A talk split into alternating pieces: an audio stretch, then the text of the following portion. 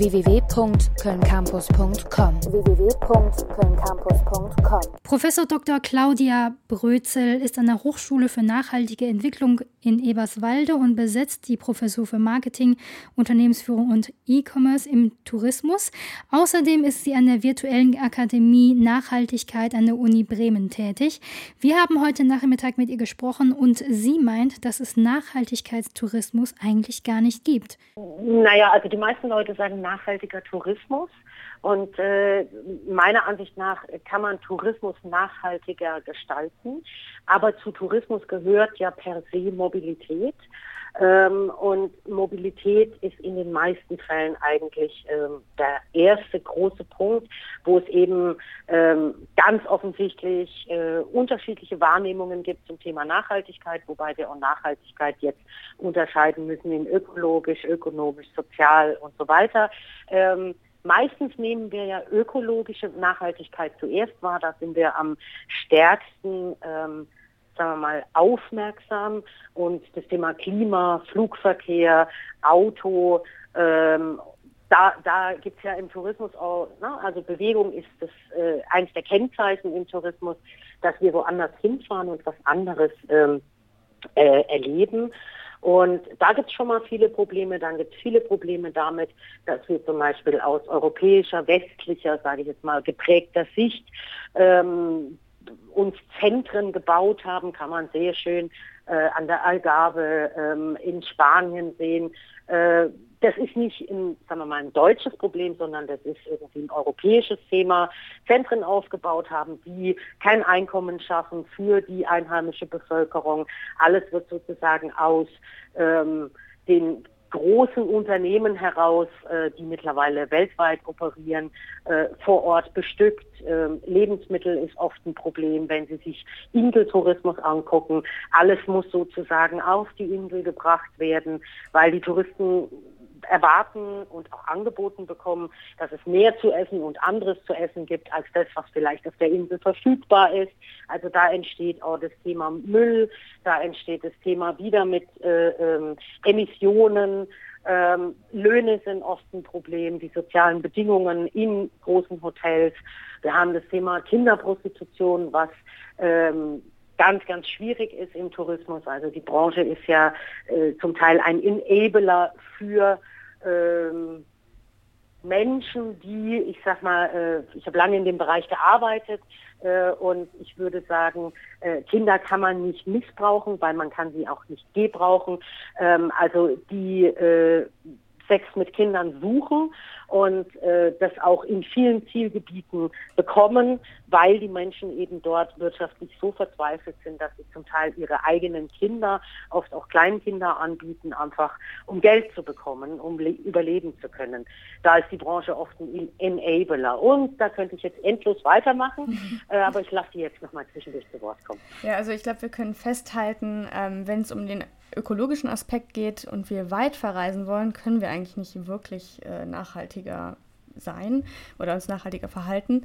Ähm, aber wie kann man denn trotzdem ein bisschen mehr Nachhaltigkeit ins Reisen bringen? Also Sie haben ja schon gesagt, wenn man zum Beispiel darauf achtet, Arbeitsplätze für die einheimische Bevölkerung zu schaffen, was gibt es noch für Möglichkeiten? Genau. Also als Tourist haben Sie meistens nicht sofort alle Informationen an Hand. Sagen wir mal so, äh, es gibt so einen Grundsatz, je weiter weg, desto länger. Ähm, grundsätzlich ist natürlich Flugverkehr ein großes Problem, aber wenn Sie jetzt zum Beispiel sagen, ich gehe, ähm, also ich verteile das zeitlich, ich gehe jetzt nicht zum Shoppen einmal im Monat nach Barcelona für 9 Euro, weil auch dort, wenn Sie sich die Flugbranche selbst angucken, ist vollkommen klar, ein Flugsitz kann nicht für 9 Euro produziert werden. Das heißt, irgendjemandem nehmen Sie Geld weg. Und im Zweifel sind es die Bediensteten von Ryanair oder EasyJet oder Germanwings, die jetzt verstärkt, auch wie die Fluglotsen in Streik treten, was den Flugverkehr in Europa sehr betrifft. Ähm, was aber aus meiner Sicht auch wichtig ist, da mal darauf aufmerksam zu machen. Ich habe diese Diskussion auch immer mit meinen Studenten, die sagen, es ist super toll, dass Fliegen so billig geworden ist auf der einen Seite, aber auf der anderen Seite ist es natürlich genau das Problem. Also wenn wir sagen, jeder sollte es sich leisten können zu fliegen, was in den 60er Jahren der Fall war, vorher war das viel teurer, Wir haben in den 60ern nur die Lufthansa gehabt.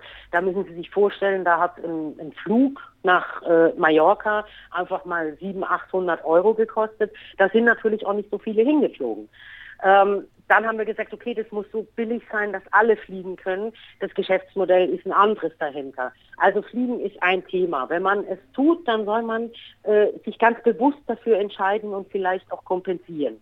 Da gibt es Kompensationsanbieter wie zum Beispiel Atmosphäre, ähm, das waren die ersten am Markt, die dieses äh, Modell angeboten haben. Das heißt, sie fliegen, sie verursachen sozusagen in Anführungsstrichen Luftverschmutzung, also CO2-Ausstoß. Dieser wird komplex berechnet und da wird ein Preis dahinter gesetzt. Das ist sozusagen der Handel mit Emissionsrechten. Und Sie können sich solche Zertifikate kaufen und können zum Beispiel auf die Seite von Atmosphäre gehen und können sagen, okay, ich fliege von A nach B, die haben das sehr schön in so einem Online-Rechner aufbereitet und dann sieht man ganz genau, welches, äh, Sie können die Maschine angeben, den Flug, wie viel Hitze hat die Maschine. Also das ist sehr differenziert ausgerechnet. und dann haben Sie zum Beispiel so einen Betrag wie 20 Euro, wenn Sie jetzt ähm, nach Mallorca fliegen und dann zahlen Sie das drauf und dafür wird kompensiert. Das heißt, ähm, die arbeiten nur nach dem Gold-Standard. Das ist ein weltweit, ich sage immer, wie eine Excel-Tabelle, wo jedes Land einträgt, wie viel Emissionen hat es und wie viel kompensiert es, sodass man wünscht, am Ende einen Ausgleich zu haben. Und wenn wir jetzt zum Beispiel fliegen, können wir diese Ausgleichszahlung leisten. Dafür werden dann zum Beispiel Solarkocher angeschafft für Menschen in Regionen, die normalerweise mit Holz heizen wo auch, also mit, mit ähm, ja, offenem Feuer heizen, wo auch wieder Emissionen entstehen, sodass da andere Brennstoffe benutzt werden. Das ist eine Möglichkeit. Die andere Möglichkeit wäre zum Beispiel für einen längeren Zeitraum wegzufliegen und dann aber auch keinen Billigflieger zu nehmen und einen Teil der Strecke vielleicht sogar mit dem Schiff, Zug äh, oder mit dem Fahrrad zurückzulegen. Ihr könnt das Interview online unter Fernfieber auf kölncampus.com nachhören. Das war Professor Dr. Claudia Brözel im Gespräch bei Fernfieber. Und auf der Homepage findet ihr auch noch mehr Infos zu dem Thema. Unter anderem gibt es bald eine Konferenz zum Thema E-Tourism. Und äh, Frau Brözel legt uns auch ans Herz, uns mal den Reiseführer Sympathie Magazin anzuschauen www.kölncampus.com www